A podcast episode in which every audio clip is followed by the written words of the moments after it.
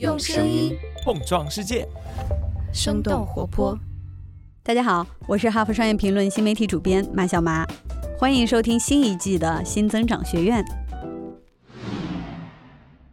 李云是中国政法大学政治与公共管理学院教授、政治学系主任。今年他出了一本新书《罗马史纲》，他用轻松有趣的方式解读历史，用跨越时间的思考方式解读当下的问题，给人们带来新的启发。大家好，我是李云，非常感谢《哈佛商业评论》，我们今天来聊一聊商业文明的再思考。而我起了一个让大家碰撞一下的题目：增长是不是没有极限的？其实大家只要看到这个问题，就会发现不是。哪怕我们的情绪再乐观，愿望再美好，我们会理性的告诉自己不会。那么这样一个其实已经接近常识的问题，还有什么可聊的呢？我想，既然提了文明，那我们就把这个尺度。放大一点，我们从文明的长长的宏观的啊这样一个历史来看看增长到底是什么样的，商业在文明里边是一个什么样的角色？增长的乐观主义是否能够接受住文明史的检验？其实我们回到文明之初就会发现不一定。理由很简单，如果一条路是一直往上走的话。那么它一定是线性的，是往而不返的，呃，未来一定比今天更美好。但是这样一种基本的观念，实际上就只是从现代开始的，大概从一五零零年开始，大概从一七五零年左右的法国启蒙运动得到落实，啊，一种积极的、乐观的、进步的思潮，改变了我们对。时间的基本认识，这样一种进步主义的线性时间观是近三百年落实的，而我们回望一下人类长城的三千年是什么样一种时间观？无论是柏拉图、亚里士多德，还是老子、孔子，都是循环时间观。春夏秋冬，日升月落，我们人就处于这样一个不断的循环当中，它不是线性的。那么，如果在循环当中，我们有可能遇到上涨的曲线，自然也就会遇到下行的曲线，总之又会回去的。而我们中国人对中国史的这样一个基本的认识，就是治乱循环，啊，有治就有乱，治涨上去了，乱就会把它赔回去。那么总体上而言，我们如果翻查三千年增长的经济曲线的话，你会发现，它不是一路上扬，而是一开始增长的很慢很慢很慢，一直到近五百年开始迅速的爬坡。尤其到了一七六零年，英国人启动工业革命之后，这个曲线变得非常的陡峭。然后到了二十世纪，有大公司、大企业、垄断企业出现了。然后再到二十世纪九十年代，互联网经济出现了，这个曲线越来越陡峭，越来越陡峭。那么，如果我们把这个曲线放大，分辨率增加，它会是什么样的呢？啊，其实你会发现，在这个长长的两千五百年的这样一个前大半段里边，它是非常具有锯齿形状的。也就是说，只要某个朝代冲上一个高峰，那么下一个乱世一定会把它赔回去。总体上来说，我们认识的大文明里边，实际上。能够保持长期在一个繁荣状态的，并没有那么多。你比如说，西方在古希腊啊，一开始这个商业文明很灿烂的时候，它的确是爬坡很厉害。但是伯罗奔尼撒战争打了，整个希腊被打得稀巴烂，它就赔回去了，跌得非常非常的惨。罗马把希腊兼并以后啊，罗马形成了一个庞大的帝国，但是。罗马帝国崩溃了，西方进入了漫长的中世纪，一千年经济的水平比罗马那简直是天上和地下，是吧？所以这样一个跌下去的口子是非常非常深的，一直到一三零零年左右，商业革命、城市革命重新出现，西方又开始重新爬坡啊，那么这样一个正向增长的经济，大概是从一三零零年开始的，所以这个锯齿啊波动的是非常非常厉害的。那么我们面对这种无论是长长的增长，然后最后急速的爬坡，还是无数的大的锯齿存在的这样的状况，我们的乐观主义实际上并不一定经得起历史的检验。那么在这样一个状况当中，我要提醒大家，文明是强悍的，但更是。脆弱的。拿西方最伟大的成就——罗马来讲，它有稳定的政治秩序、卓越的公共交通、有效的行政管理和司法裁判、流畅的贸易，尤其是长途贸易，还有稳健的货币等等啊，好多好多好因素凑成了这样一个西方文明乃至人类文明历史上的顶级成就。啊，我们就举一个例子。大家熟悉的“条条大路通罗马”，罗马人把路修到什么样的程度呢？从公元前三百年开始，一直到公元后两百年啊，这么五百年的时间，是罗马从共和演变成帝国啊，把整个地中海变成了他的小澡盆子，这样一个扩张的过程。那么在这五百年当中，罗马人把路修成什么样呢？为什么会说是条条大路通罗马呢？我说一个数字，大家就明白了。在这五百年当中，罗马人修了八万公里的干道，如果加上支线的这样一些次级的公路，罗马人一共修了十五万公里的道路。我们大概知道，地球一绕赤道一圈就是四万公里。罗马在他的地盘上修了足以绕地球两圈的高速公路，在那个时代已经是非常非常先进的基础设施了。如果挪到两千年后的今天，大家一定会想，我们的这样一个基础设施的代表就是我们的高铁。我们的高铁二零零八年京津城际开通，到二零一九年。高铁里程数大概是三万五千公里，全国铁路的通车总里程是十四万公里，也就是说，这样一个超大规模的基础设施建设，在罗马时代取得了非常非常惊人的成就。但是你会发现，好事儿其实没有那么持久。啊，我们历数一下罗马史上的这个繁荣时代。大概是从公元前两百零二年，伟大的将军西皮阿在北非迦太基城的门口扎马会战，打败了历史上最伟大的将军汉尼拔。这是公元前二百零二年的事情。而罗马什么时候开始陷入共和末年的混乱呢？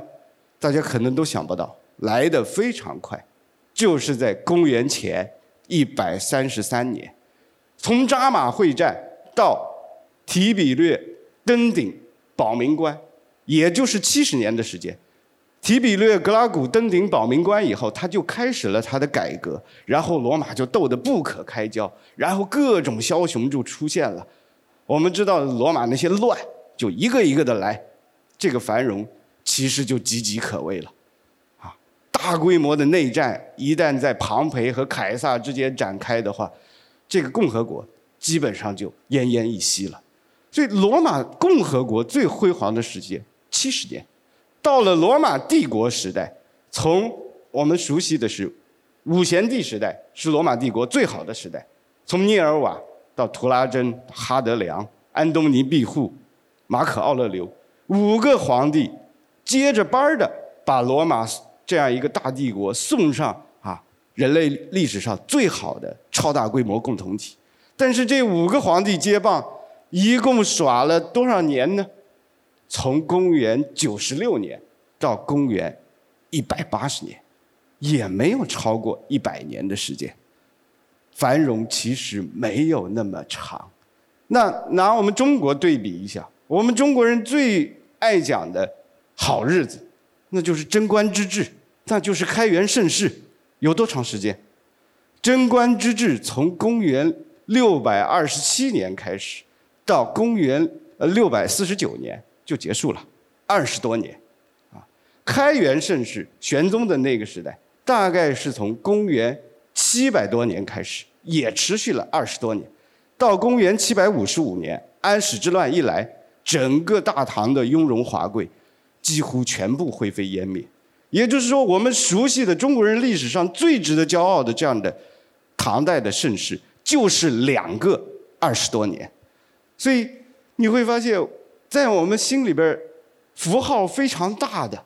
非常值得神往的这样一种繁荣，文明的顶峰，商业的汇集，政治的稳定，啊，军事的强悍等等等等，你把所有的好好因素加起来，这样一个巅峰时刻维系的没有我们想象的那么长，而这样的脆弱性在古代通常是被战争马上就终结了，无论是凯撒和庞培的内战毁掉了繁荣的共和国，还是。皇帝继承危机所导致的兵营出皇帝，帝国陷入内战，罗马的繁荣很容易就毁于兵祸，所以我讲罗马成于兵也毁于兵，他的好事情就是被打仗这个他最擅长的事情拖到沟里去了，而我们中国其实也一样，安史之乱终结了大唐的盛世，在安史之乱之后的唐朝并没有做出什么样。更辉煌的业绩，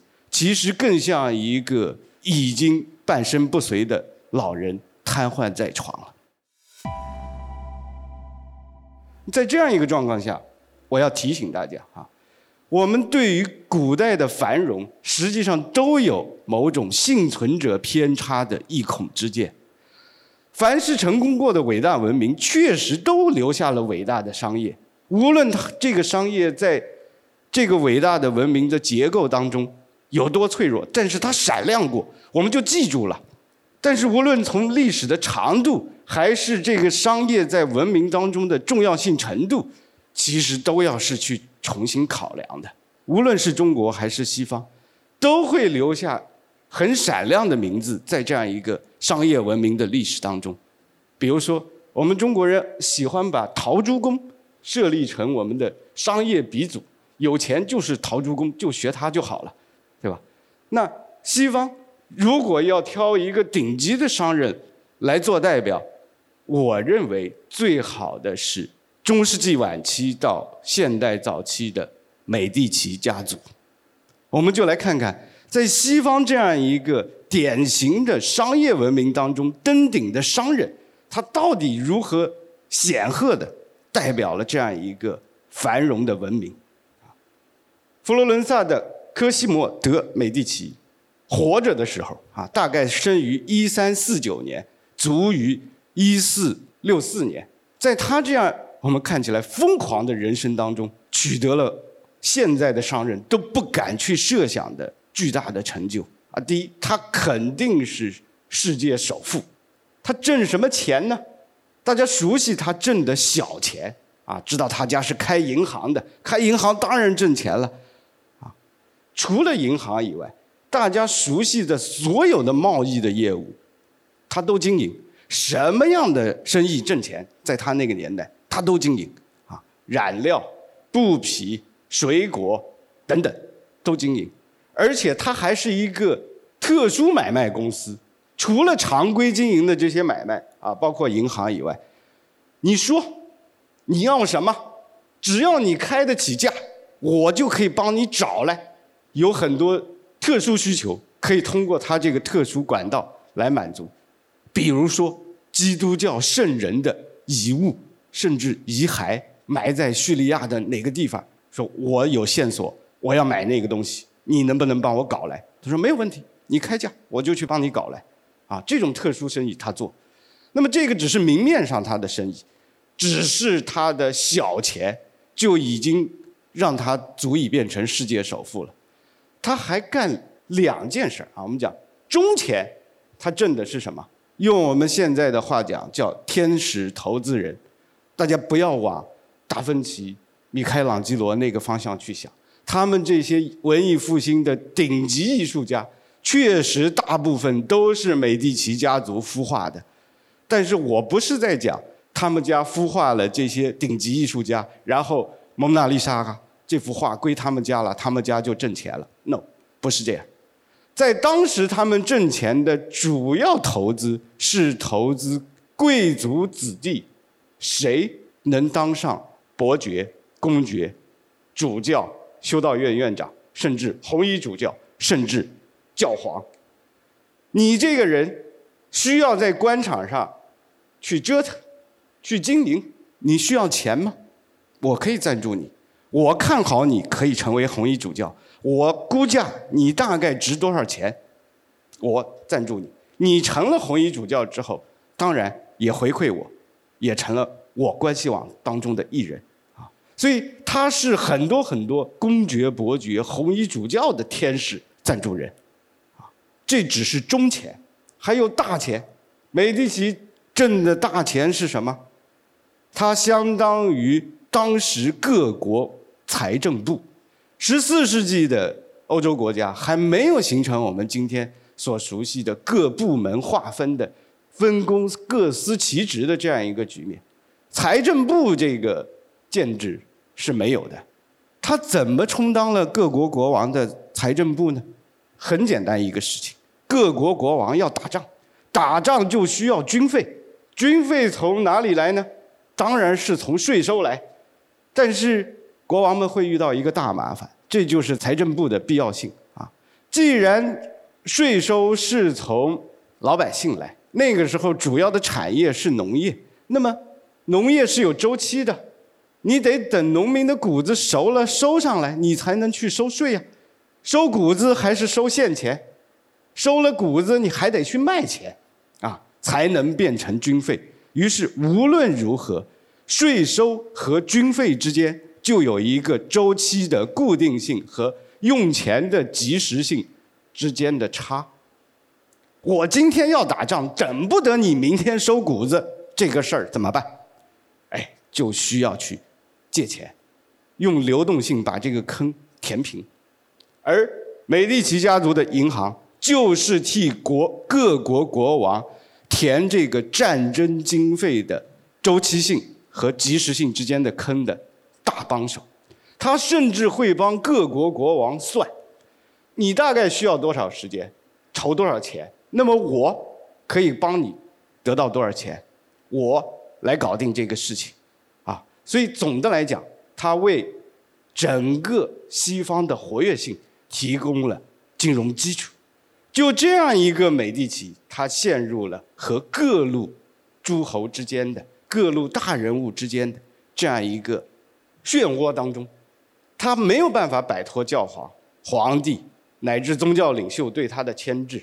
那么总体上来讲，商业所带来的增长很容易被宗教和政治的非生产性消耗所抵消。古罗马是这样，美第奇家族也不能完全幸免。啊，那么我们的这样一个思考，把它放到一个宏观结构当中，大家会看到。商业必须与宗教、政治形成多维的正向循环，这是文明走向伟大的结构性基础。商业的繁荣不可能是一枝独秀，它一定是在一个文明当中有一个系统性的架构来支撑它。我爱说的一句话是：秩序是多元因素稳定的结构性连接，而这种结构被创造出来，就像罗马的官道、中国的。高铁，他们都不是纯粹商业的结果，但是他们支撑了商业的繁荣。